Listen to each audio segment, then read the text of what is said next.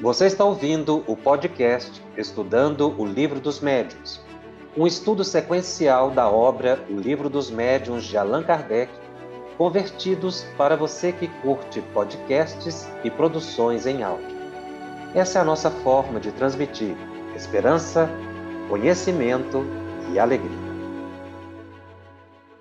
Olá, Estamos começando mais um programa da série Estudando o Livro dos Médiuns, aqui pela FEB TV. É sempre uma alegria estarmos juntos estudando essa obra tão importante da codificação espírita.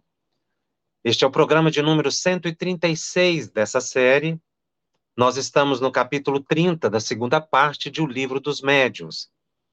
Este é o segundo programa em que estamos estudando o regulamento da Sociedade Parisiense de Estudos Espíritas.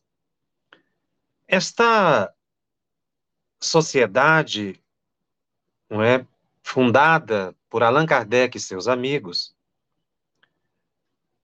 tem a finalidade, ou teve a finalidade, de estabelecer um lugar apropriado para as pesquisas espíritas que se desenvolveria.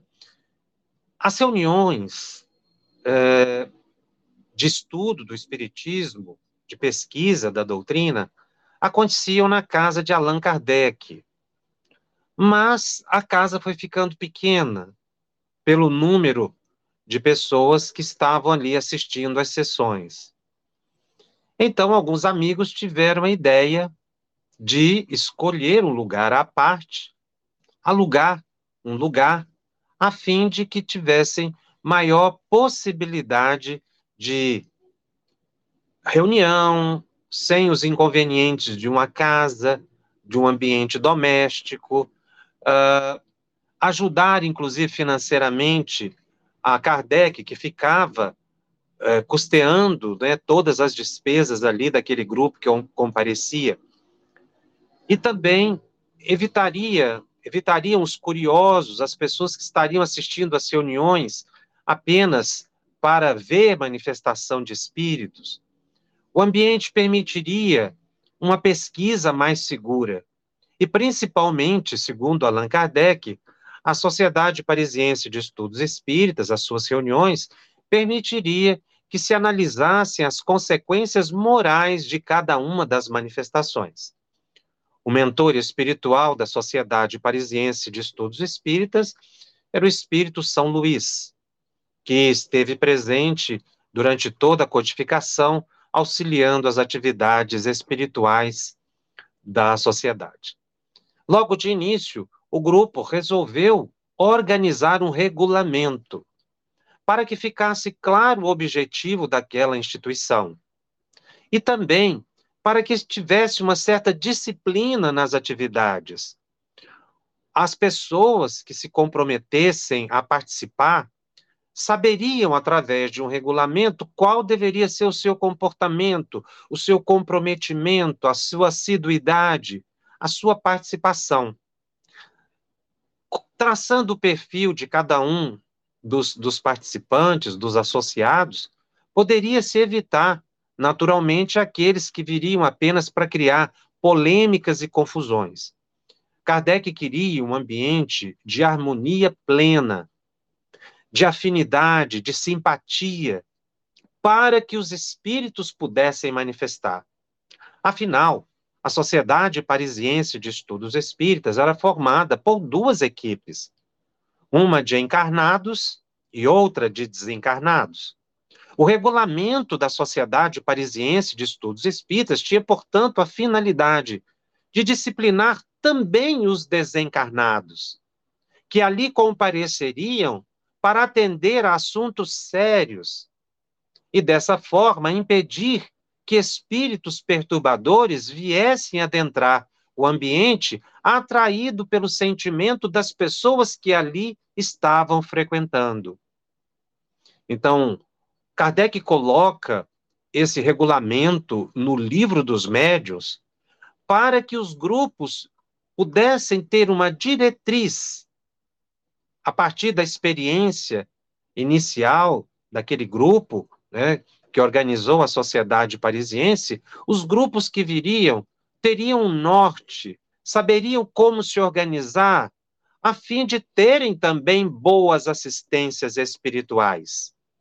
A casa espírita é a casa dos espíritos, e nós, os espíritas, devemos nos ajustar a esse propósito. A nossa preocupação, e era preocupação de Allan Kardec, a gente nota claramente nos artigos do Estatuto, era de criar uma atmosfera psíquica, uma ambientação espiritual, uma proteção espiritual para aquelas reuniões. E quando ele toma a decisão de tirar, juntamente com a equipe, de tirar da, da, da, da casa dele as reuniões e criar um lugar à parte, esse passo foi muito importante para a difusão do espiritismo. Muitos grupos eram domésticos. Isso existiam, segundo o próprio codificador na revista Espírita, centenas de grupos domésticos na Europa e nos Estados Unidos. Mas para o futuro do espiritismo era preciso que esses grupos saíssem dos lares, se institucionalizassem, para que se formasse a grande rede de estudo do espiritismo mundialmente falando.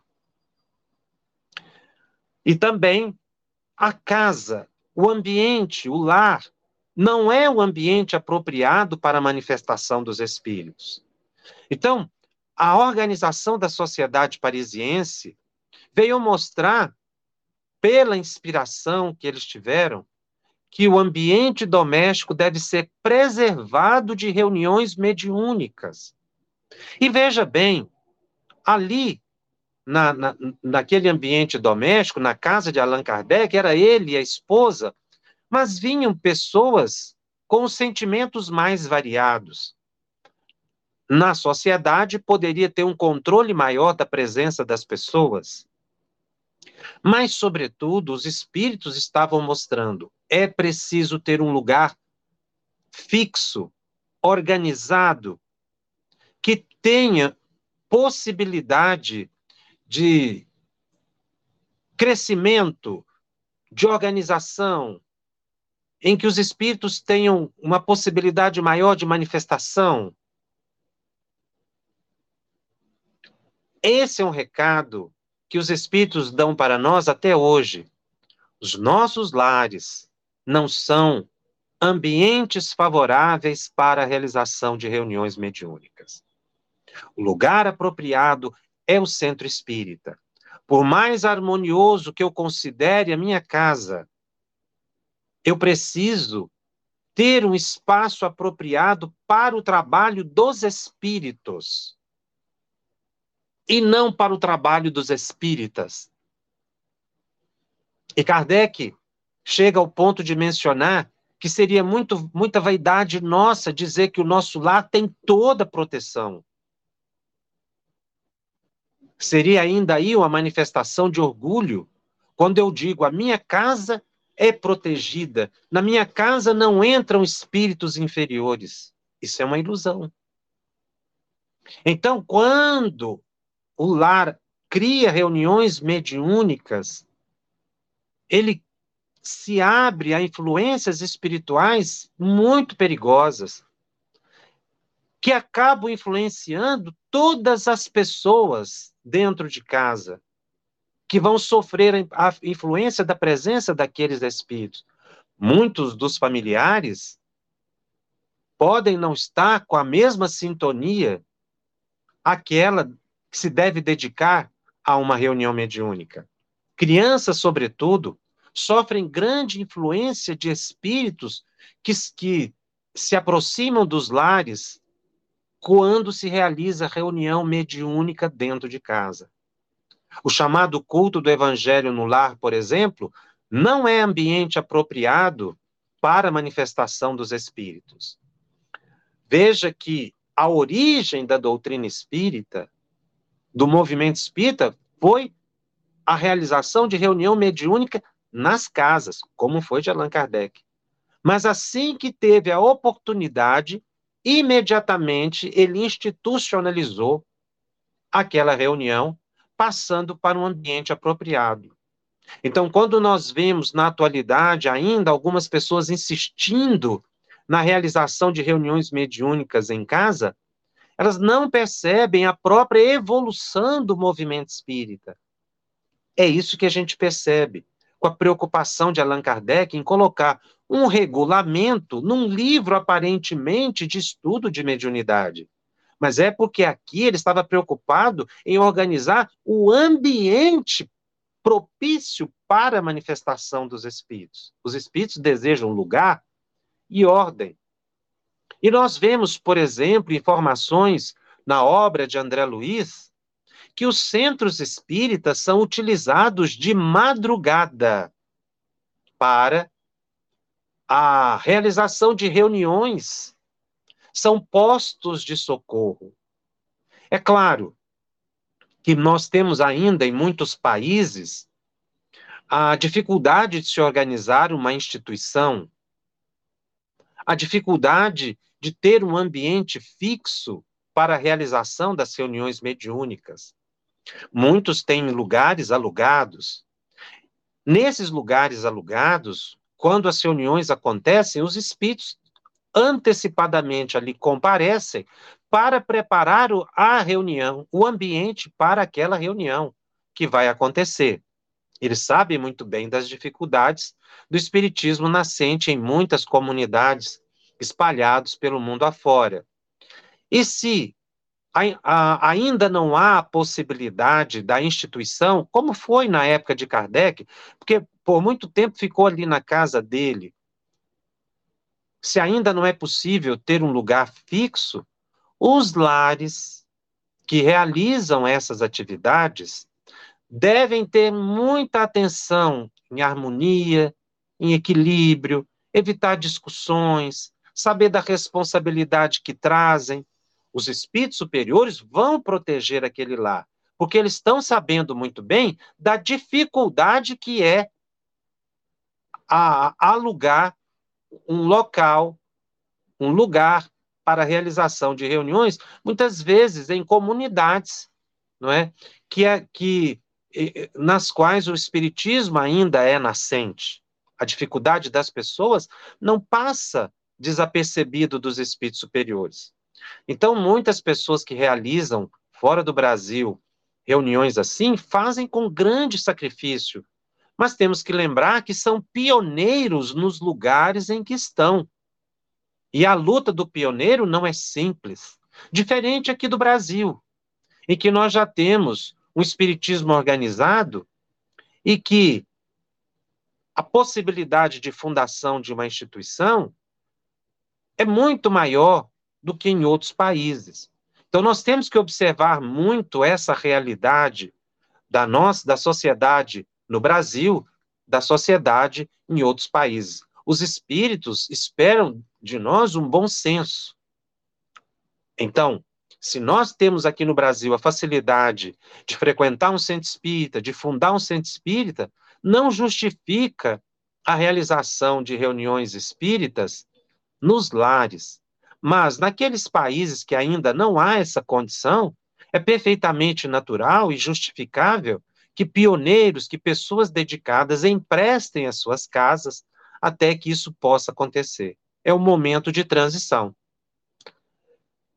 Essa visão mais ampla nós temos que ter, para que a gente possa contribuir com o desenvolvimento do próprio Espiritismo.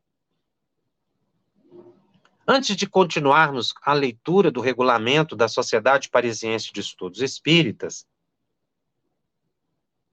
será útil a leitura de uma mensagem intitulada Perante a Mediunidade.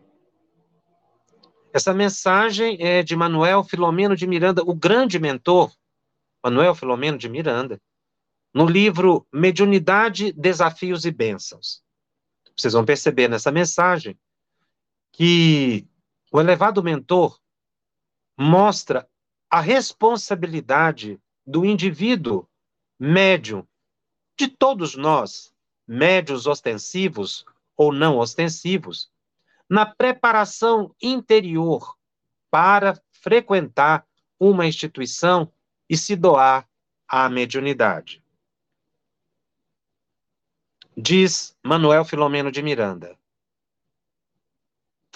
A predisposição mediúnica é atributo do espírito, que o corpo expressa através das células que o constituem, a fim de propiciar o intercâmbio entre os seres que estagiam em áreas de vibrações diferentes, especialmente os desencarnados, facultando as comunicações entre os dois planos da vida.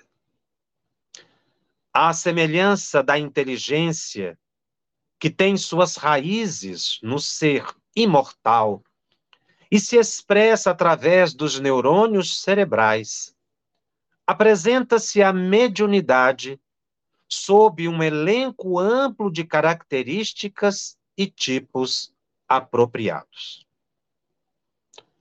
ostensiva em alguns indivíduos, prescinde das qualidades morais do seu portador, tornando o fenômeno cristalino, espontâneo, que irrompe, não raro, de maneira violenta, até que a educação necessária discipline o seu fluxo e exteriorização inerente a todos os homens e mulheres, pode surgir tênue e sutil, ampliando-se à medida que o exercício bem direcionado consegue desenvolver-lhe a área psíquica de captação das mensagens. Seja, porém, sob qual aspecto se manifeste, objetiva a comprovação da imortalidade do espírito e oferece o contributo valioso de desvendar a vida além do túmulo, propiciando a compreensão da realidade da esfera causal, assim como as implicações do comportamento moral do indivíduo em relação a si mesmo, ao próximo e à vida. A mediunidade no passado predominava na intimidade dos santuários, oferecendo preciosos parâmetros para que os seres humanos se conduzissem com equilíbrio e lentamente se identificassem com as esferas soberanas e de triunfo da sobrevivência espiritual. À medida, porém, que os tempos evoluíam, libertou-se da indumentária dos rituais das fórmulas, dos cerimoniais, das superstições que a envolviam, passando pelo profetismo, pelas revelações, ocupando o lugar que lhe corresponde como faculdade extrasensorial, abrindo espaço para o ser transpessoal, paranormal que é. Não obstante as conquistas do pensamento científico e filosófico, com que a doutrina espírita vem desvelando, permanece teimosamente ignorada por grande número de pessoas, quando não confundida com alucinações psicológicas no conceito de determinadas escolas do preconceito acadêmico, ou fenômeno sobrenatural capaz de realizar milagres, tornando-a mítica pela visão distorcida de alguns fanáticos. A mediunidade prossegue, desse modo, desafiando os interessados e estudiosos do ser humano, a fim de ocupar o lugar que ele merece e lhe está reservado no contexto das conquistas das doutrinas paranormais da atualidade. Neutra, sob o ponto de vista ético, pode apresentar-se exuberante em indivíduos destituídos de caráter saudável e de sentimentos elevados, tanto quanto sutil e quase despercebida em pessoas ricas de valores éticos, morais e de qualidades superiores de conduta. Apresentando-se fecunda, não significa necessariamente que o seu portador seja um espírito nobre ou missionário, com sacerdócio relevante programado. De igual maneira, ao externar-se sutilmente, não implica ser destituída de objetivo ou significado dignificante.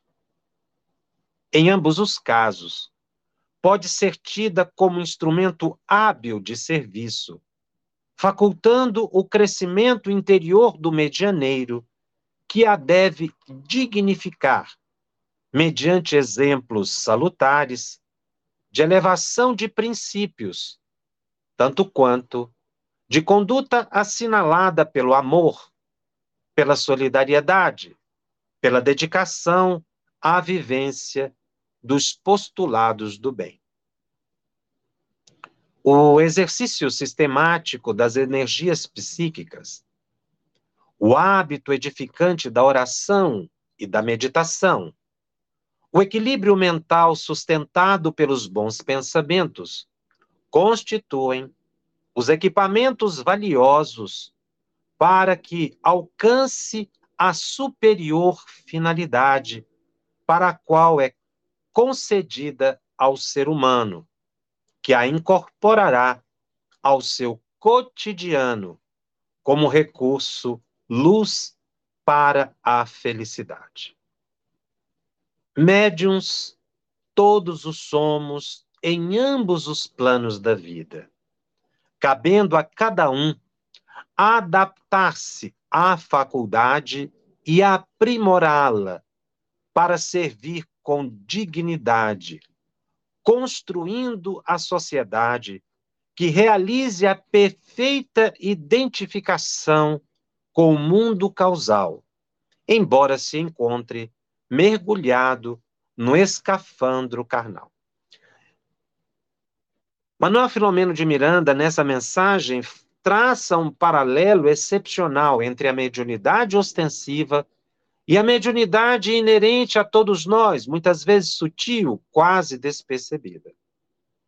Ele mostra que uma pessoa que é dotada de possibilidades fenomênicas excepcionais não quer dizer que seja uma pessoa missionária na essência do termo pode até se tornar, se buscar vencer os seus desatinos morais e elevar-se à estatura dos espíritos que pretende ser intermediário, expressar.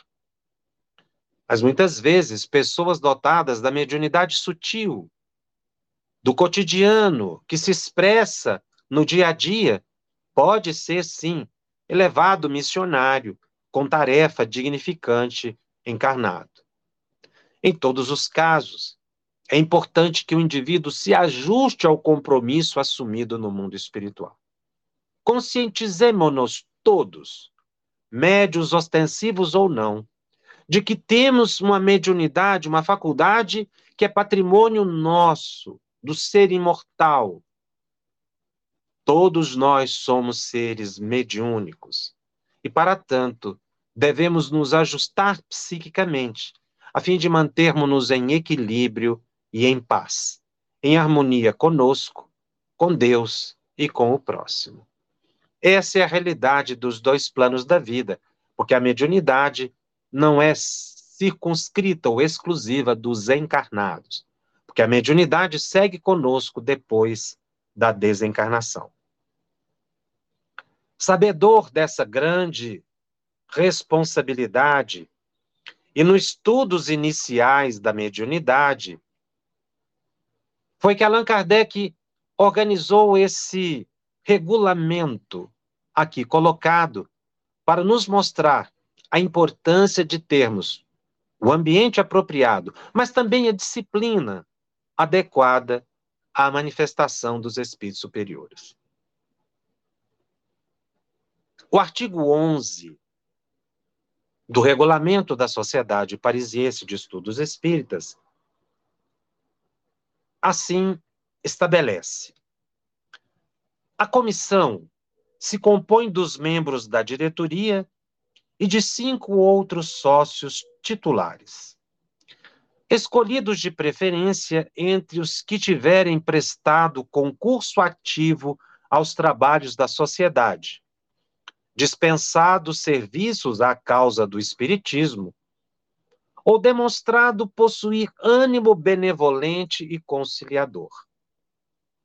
Estes cinco membros são, como os da diretoria, nomeados por um ano e reelegíveis. A comissão é, de direito, presidida pelo diretor-presidente, ou em, ou em falta deste, pelo vice-presidente, ou por aquele de seus membros designados para esse fim. A comissão tem a seu cargo o exame prévio de todas as questões e proposições administrativas e outras que hajam de ser submetidas à sociedade. Então, aqui o regulamento estabelece a criação de uma comissão. Foi chamada uma comissão paritária, formada de membros da diretoria e de membros titulares da instituição. Qual seria a finalidade dessa comissão? Examinar todas as questões e proposições administrativas, mas também outras que seriam submetidas à sociedade, sobretudo mensagens que chegavam para a sociedade, pedidos uh, de orientação, orientação para médios, orientação para outras instituições. A Sociedade Parisiense de Estudos Espíritas passou a ser um local de referência, em que membros correspondentes às pessoas é, de vários lugares enviavam cartas pedindo apoio e sugestões de, de Kardec. Então, essa, essa comissão fazia como, como, como que um exame prévio antes de levar a matéria à diretoria para ser aprovada. Continua então o artigo 11. Também como responsabilidade dessa comissão seria a fiscalização das receitas e despesas da sociedade e as contas do tesoureiro, a autorização das despesas ordinárias e a adoção de todas as medidas de ordem que julgue necessárias. Então havia uma comissão acima da diretoria que fazia toda essa organização e análise dos temas relativos ou de interesse da Sociedade Parisiense de Estudos Espíritas. E continua falando das atribuições dessa comissão. Compete-lhe, além disso, examinar os trabalhos e assuntos de estudo propostos pelos diversos sócios, formulá-los ela própria a seu turno e determinar a ordem das sessões de acordo com o presidente. Então, o presidente aqui não administrava a sociedade sozinho. Não tinha uma posição de comando único, mas havia uma equipe que, além da diretoria, tomava as decisões da instituição, tanto em aspectos doutrinários quanto em aspectos administrativos. Esse, essa propositura, esse modo de administração, é, estabelecia uma harmonia muito grande e valorizava a presença de todas as pessoas. Ou seja, todos os participantes são importantes, podem opinar, e a decisão, então, era democratizada, era socializada. Todas as, todas as os temas relativos à sociedade eram socializados. Não tinha uma decisão de cima para baixo, uma imposição mas havia uma discussão ampla antes de se tomar qualquer posicionamento. Esse é um, uma diretriz muito importante para todo aquele que queira dirigir uma instituição espírita de forma harmoniosa. É, é permitir que todas as pessoas participem das decisões, é claro, escolhidas dentro daquele perfil que é colocado no início do artigo: comprometimento, responsabilidade, serviços relevantes prestados à instituição. Então, não seriam qualquer, quaisquer pessoas, mas aquelas dedicadas ao estudo e à seriedade da instituição. Uh, e continua falando ainda o artigo 11. O presidente poderá sempre se opor a certos assuntos que sejam tratados e postos na ordem do dia, salvo quando se recorrer da sua decisão à diretoria, que a decidirá, isso quando existirem temas mais polêmicos e alguma controvérsia. A comissão se reunirá regularmente antes da abertura das sessões para o exame dos assuntos rotineiros e também, sempre que julgar conveniente, os membros da diretoria e da comissão que, sem justificativa, se ausentarem por três meses consecutivos, serão considerados como tendo renunciado às suas funções, devendo ser providenciada a sua substituição. Então, nós vemos aqui que a instituição era administrada por uma equipe. Kardec era o presidente, continuou presidente até a sua desencarnação, embora em mais de uma vez ele tenha renunciado ao cargo de presidente. Ele participou da fundação, mas não quis ser o seu presidente, ele coloca isso na revista Espírita. Ele faz, inclusive, um discurso de despedida porque ele queria ser apenas um dos membros. Essa atitude de Kardec também é muito relevante. Embora tenha sido o fundador, ele não quis presidi-la. Ele quis dar oportunidade a outras pessoas. Ocorre que o grupo não aceitou, obviamente, pelo respeito a ele, pelo conhecimento, pela admiração que eles tinham como codificador, eles fizeram com que Kardec, mesmo contra a própria vontade, ficasse como presidente até que ele desencarnou. Mas, embora isso, ele, como nós estamos vendo aqui, não presidia sozinho, ele não dava a última palavra. Isso tudo era decidido de forma igualitária, socializada, por, por, pelos membros da diretoria e também por outros que ele chamou que compunham uma comissão que ajudava, que dava uma certa assessoria à diretoria e até mesmo decisões supra-diretoria, a fim de analisar o bem-estar da sociedade. Então, isso é muito importante a gente perceber, que o dirigente de uma instituição espírita não deve dirigir sozinho a instituição. Ele deve constituir uma equipe de trabalho, além da diretoria, para que todas as pessoas possam participar das decisões. É claro que existem decisões que são atinentes especificamente à diretoria da instituição. Artigo 12. As decisões, quer da sociedade, quer da comissão, serão tomadas por maioria absoluta dos membros presentes. Está vendo aqui que nós estamos colocando? Não havia uma imposição mas uma votação. Em caso de empate, prevalecerá o voto do presidente. A comissão poderá deliberar quando estiverem presentes quatro de seus membros. O escrutínio secreto será obrigatório desde que cinco membros o reclamem. Então, não precisava ter voto secreto sempre, poderia ter voto aberto, mas se houvesse um pedido, para que a votação de certos temas fosse secreta, ela seria. Artigo 13. De três em três meses, seis sócios, escolhidos entre os titulares e os associados livres, serão designados para desempenhar as funções de comissários. Vamos ver o que são esses comissários. Os comissários são encarregados de velar pela ordem e regularidade das sessões, e verificar o direito de entrada de toda pessoa estranha que se apresente para elas assistir. Para esse efeito, os sócios designados se entenderão, de modo que um deles esteja presente no início das sessões. Então, esses comissários ajudavam na organização da instituição, evitar que pessoas que não estavam autorizadas entrassem ali naquele ambiente. Havia muita preocupação com quem frequentava aquelas sessões, sobretudo as sessões mediúnicas. Elas não eram públicas, elas eram privativas. Veja que essa privacidade existia na sociedade parisiense de estudos espírita. Estranhamente, nós vemos com o tempo que em algumas, em alguns lugares isso se perdeu.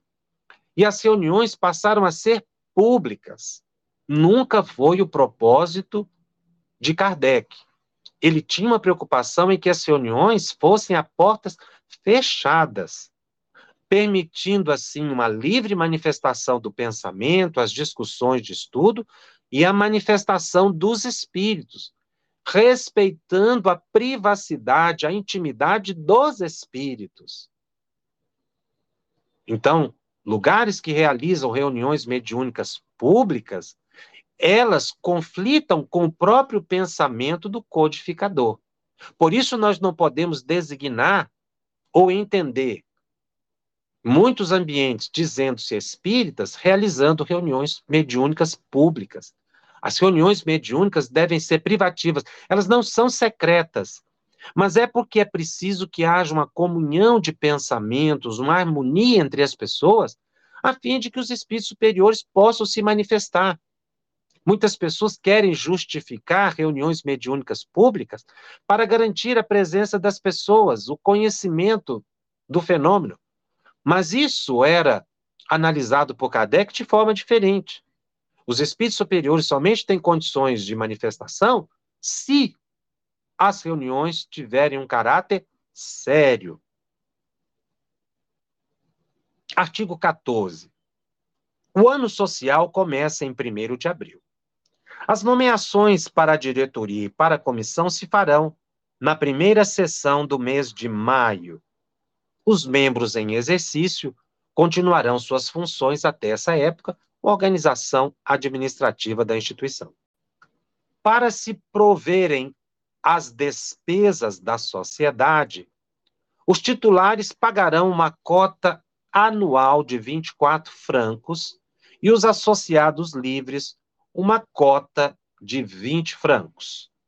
Ao serem admitidos, os sócios titulares pagarão, além disso, 10 francos como joia de entrada. A cota é paga integralmente por ano corrente, ou seja, as pessoas faziam a contribuição inicial e depois continuavam pagando mensalmente. É o que ele chama de joia de entrada, seria uma contribuição inicial. Os que forem admitidos só terão que pagar do ano em que se der a admissão. Os trimestres ainda não decorridos, incluindo o trimestre em que se em que essa admissão se verificar. Então, a pessoa que entrasse no decor no meio do ano pagaria somente proporcional ao tempo em que ele passou a frequentar a instituição. Quando marido e mulher forem aceitos como associados livres, os, ou titulares, será exigida apenas uma cota e meia pelos dois. A cada seis meses, em 1 de abril e 1 de outubro, o tesoureiro prestará contas à comissão do emprego e da, e da situação dos fundos. Pagas as despesas ordinárias de aluguéis e outros gastos obrigatórios, se houver saldo, a sociedade determinará o seu emprego. Artigo 16. Será conferida a todos os membros admitidos, associados livres ou titulares, um cartão de admissão com especificação do seu título. Esse cartão fica com o tesoureiro, de cujo poder o novo sócio poderá retirá-lo, pagando a sua cota e joia de entrada. O novo membro só poderá assistir às sessões depois de haver retirado o seu cartão. Não tendo feito até um mês depois da sua admissão, será considerado demissionário. Como demissionário, será também considerado todo sócio que não houver pago a sua cota anual no primeiro mês de renovação do ano social, apesar de avisado nesse sentido pelo tesoureiro. Então a pessoa tinha uma cota anual para pagar, isso era perfeitamente justificável, porque ali as despesas precisariam ser suportadas por todos. Aliás, essa foi a ideia inicial de não ficar tudo sob a responsabilidade de Allan Kardec, mas todas as pessoas colaborariam. E aqui eles colocam, então, essa contribuição como elemento essencial para a participação, a fim de manter as próprias despesas da sociedade e qualquer excesso, qualquer superávit, digamos assim, que tivesse, seria dado uma destinação. Então, nenhum membro ficava com dinheiro. Allan Kardec não vivia da sociedade, ele trabalhava. Ele tinha dois empregos para se manter. Assim mesmo ele o coloca. E nenhuma, nenhum rendimento da sociedade ficava para nenhum dos participantes. Ninguém vivia de espiritismo. Espiritismo não era, nunca foi e nunca será profissão para nenhum dos seus adeptos. O capítulo terceiro vai falar das sessões, das reuniões. Artigo 17. As sessões da sociedade se realizarão às sextas-feiras, às oito da noite, salvo modificação quando necessária. No, nos capítulos anteriores do Livro dos Médios, a gente vê os espíritos dizendo que eles é, preferem lugares específicos e horas determinadas. Então, colocar essas oito horas da noite aqui era uma orientação para encarnados e desencarnados. Espíritos muito elevados gostam dos horários pré-determinados, embora saibam de intercorrências que possam acontecer, mas determinar dia e hora é essencial para garantirmos a presença dos espíritos sérios. Então, isso aqui é um, um, um, colocar esse horário aqui não foi aleatório. Foi exatamente por orientação dos espíritos que era o momento em que eles tinham compromisso de ali comparecer. Não adianta evocar espírito fora do horário. Você não garante a presença deles. Assim diziam os próprios espíritos. As sessões serão particulares ou gerais, nunca públicas. As sessões mediúnicas. Veja que aqui a disposição é clara. As reuniões serão particulares ou geral. Então, terão a participação de todos os membros da sociedade ou de alguns membros, mas nunca serão públicas para evitar exatamente a curiosidade. Então, as reuniões mediúnicas espíritas sempre foram de natureza privativa. Daí, como eu disse agora há pouco, ser estranhável que se realizem medi reuniões mediúnicas públicas todos os que façam parte da sociedade, sob qualquer título, devem, em cada sessão, assinar os nomes numa lista de presença. Artigo 18. O silêncio e o recolhimento serão rigorosamente exigidos durante as sessões e principalmente de, durante os estudos. Veja que colocar isso aqui no regulamento é porque isso aqui era uma matéria extremamente relevante e preocupante. O silêncio e o recolhimento, essa disciplina, foi era pedida pelos espíritos para que eles tivessem ambiente mental apropriado. Re, silêncio íntimo, silêncio mental. E não silêncio só de boca. Porque não adianta o silêncio de boca e a mente está preocupada com outros afazeres, com o que vai acontecer depois da reunião, o que vai fazer em casa, se vai fazer isso ou aquilo, se vai assistir esse ou aquele programa, se está preocupado com algo que deixou. Estando na reunião mediúnica, o silêncio mental é fundamental. Porque ali estão os espíritos, sofredores, os elevados. É preciso ter um respeito para com eles. Lembrando que a reunião mediúnica está saturada, o ambiente, a sala da reunião, fica saturada de fluido ectoplasmático doado pelos médiuns de apoio. Esse fluido é utilizado para a manifestação dos espíritos. Ele não chega a se materializar, mas ele fica no ambiente favorecendo o funcionamento de instrumentos e a própria sustentação do transe mediúnico. Esse fluido é doado principalmente, como acabei de dizer, pela equipe de apoio e sustentação, que Kardec chamava de meio, que é o grupo que participa da reunião. Esse grupo precisa ter silêncio, oração e recolhimento. Então, nada de conversas exageradas, abraços efusivos, cumprimentos demorados, risos, brincadeiras. Isso não é desejável numa sala, porque mediúnica, porque todas essas emanações, essas, esses estados eufóricos, perturbam os fluidos do ambiente e acabam complicando, prejudicando e às vezes até inibindo a manifestação de certos espíritos. Então a gente precisa ir para a reunião imbuído dessa ideia de recolhimento, um cumprimento breve, uma saudação rápida, e imediatamente tomar o seu lugar a fim de que possa é, se desenvolver o ambiente com harmonia. Nós temos que lembrar que todos os nossos pensamentos se materializam no ambiente. Então, o que você está pensando está sendo visto pelos espíritos, está tomando forma e vida no ambiente, e muitas vezes destruindo construções espirituais importantes. Da importância do silêncio e do recolhimento. Porque o nosso pensamento ele se exterioriza. Então os espíritos que estão ali estão assistindo os seus pensamentos. Daí o cuidado que a gente deve ter com eles. Porque eles estão ali a observar o que você pretende, o que você fez, o que você, não, o que você vai fazer.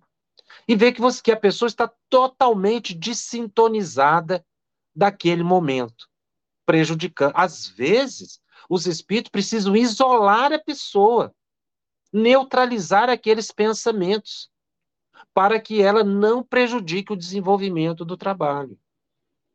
Então, essa norma aqui, esse silêncio e recolhimento, prevalece desde a sociedade parisiense até hoje para nós. Porque isso aqui é um preceito de ordem espiritual. Não é uma determinação humana isso aqui. São os espíritos que assim desejam.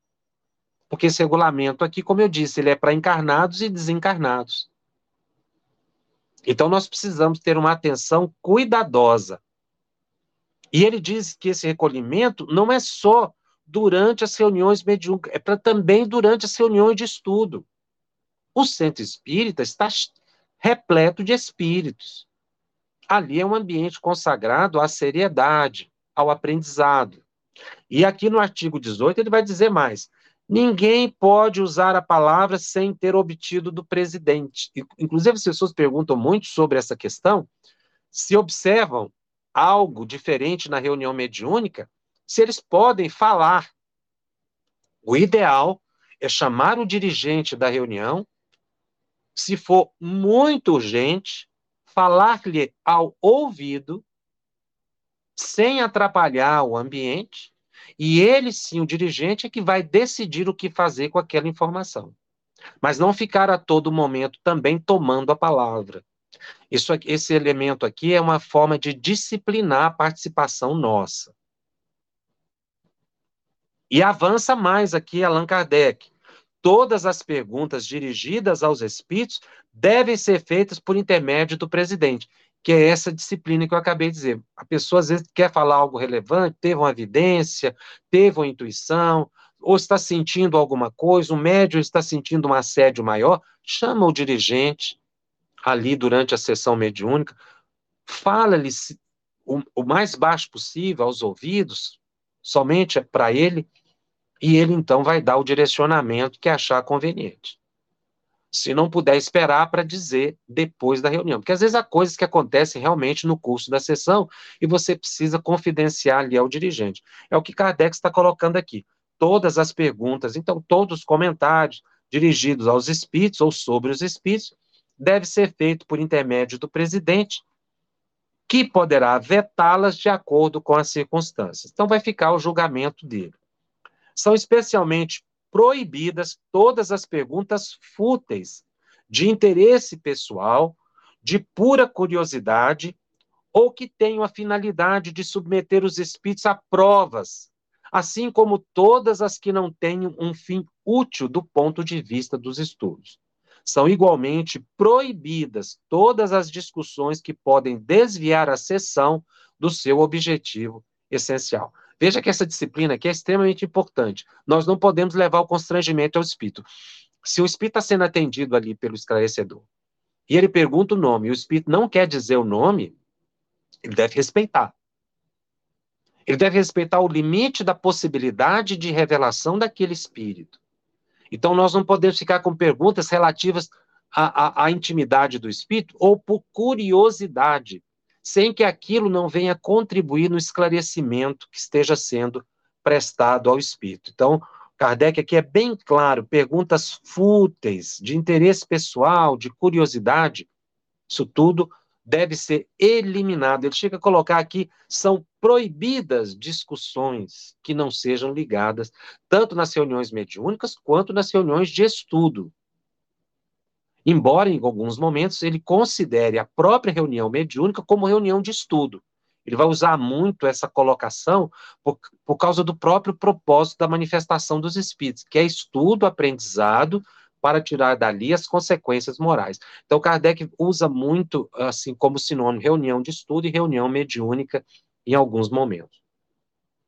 Artigo 19 todo sócio tem o direito de pedir que seja chamado à ordem aquele que se afaste das conveniências nas discussões ou perturbe as sessões de uma ou de outra maneira. Ou seja, pedir ao presidente que contenha alguma pessoa que esteja ali tumultuando o ambiente. O pedido será imediatamente votado e, caso seja aprovado, constará até das atas das sessões. Então, havia uma preocupação muito grande aqui com a seriedade é, da participação de cada um das pessoas. Três advertências no espaço de um ano acarretam a eliminação do sócio indisciplinado, seja qual for a sua categoria. Então, isso aqui é uma disciplina, uma disciplina rígida, mas em benefício do geral, do grupo. Artigo 20. Nenhuma comunicação espírita obtida fora da sociedade pode ser lida sem que antes seja submetida ao presidente ou à comissão, que podem admitir ou recusar a sua leitura. Será arquivada na sociedade uma cópia de toda comunicação estranha cuja leitura tenha sido autorizada. Todas as, todas as comunicações obtidas durante a sessão pertencem à sociedade, podendo os médios que a receberem tirarem uma cópia. Este artigo 20 é muito importante. Hoje a gente percebe se fugir dessa orientação. Pessoas recebem comunicações e imediatamente elas são divulgadas, divulgadas em nome do centro. Não é feita uma análise antes dessas mensagens. E veja que mensagens que são recebidas fora têm que ser apresentadas primeiro para análise antes de serem divulgadas. Isso aqui é um preceito geral. Então, antes de você divulgar uma mensagem, é preciso que ela seja analisada. Hoje, com as redes sociais, a mensagem é recebida nas redes sociais. Quer dizer, ela já está divulgada previamente, durante a sua recepção. Que controle se pode estabelecer? Então, aquela mensagem ela pode ser falsa. Ela pode ser proveniente de um espírito mistificador. Como esclarecer isso se ela já foi divulgada? Então, todo adepto sério tem que tomar muito cuidado com a divulgação. Se a pessoa tem dúvida em relação à mensagem, não coloque em grupos de WhatsApp. Não divulgue nas redes sociais. Passe, pelo menos, para a responsabilidade daquele mais experiente, do dirigente, para ver se é conveniente antes da mensagem viralizar, né? Se espalhar pelas redes sociais aí com, com, com a rapidez imensa. Muitas vezes a gente vê mensagens absurdas colocadas em nome do Espiritismo. Mas por quê? Porque não atendeu a um regulamento, não tem uma ordem, não tem uma disciplina. A instituição precisa estabelecer essa disciplina no controle das mensagens que receba ou que sejam endereçadas a ela. Então, a pessoa traz uma mensagem de fora e as pessoas inexperientes ficam deslumbradas com a mensagem. Quando você vai ler a mensagem, a mensagem é pífia, não é espírita, não tem nenhum conteúdo. Cai na vala comum e já foi divulgado. Aí, depois de divulgado, você não tem mais como que fazer nada o que vai acontecer é cair o espiritismo no ridículo, porque as pessoas de bom senso, espíritas ou não, veem que a mensagem não tem fundamento, não tem lógica.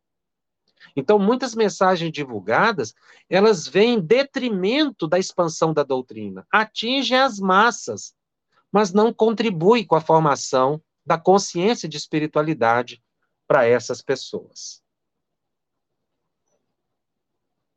Artigo 21 as sessões particulares serão reservadas aos membros da sociedade. Realizar-se-ão nas primeiras e terças-feiras de cada mês e também na quinta, quando houver.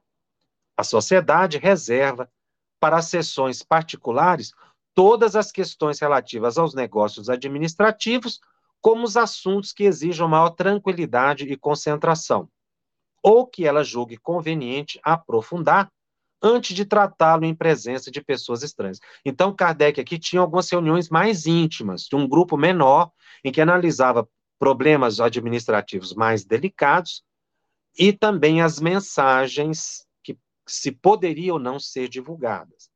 Então, eles tinham reuniões de um grupo menor.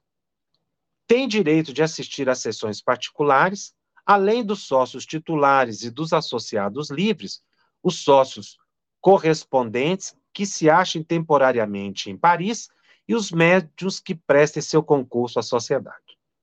Nenhuma pessoa estranha à sociedade será admitida a sessões particulares, salvo casos excepcionais e com a prévia anuência do presidente. Artigo 22. As sessões gerais se realizarão nas segundas e quartas sextas-feiras do mês. Em tais sessões, a sociedade autoriza a admissão de ouvintes estranhos. Então, aqui já era uma reunião mais pública, né? Que poderão a elas assistir temporariamente, sem tomarem parte nos trabalhos. Cabe-lhe retirar essa autorização quando julgar conveniente. Ninguém pode assistir às sessões como ouvinte sem ter sido apresentado ao presidente por um membro da sociedade, de modo a garantir, como seu fiador, que o ouvinte não causará perturbação nem interrupção da reunião. A sociedade só admite como ouvinte as pessoas que aspirem a tornar-se seus associados ou que simpatizem com os seus trabalhos e que já estejam suficientemente iniciados na ciência espírita para compreendê-los. A admissão deve ser negada de modo absoluto a quem quer que deseje ser ouvinte por mera curiosidade, cujos sentimentos sejam estranhos à sociedade.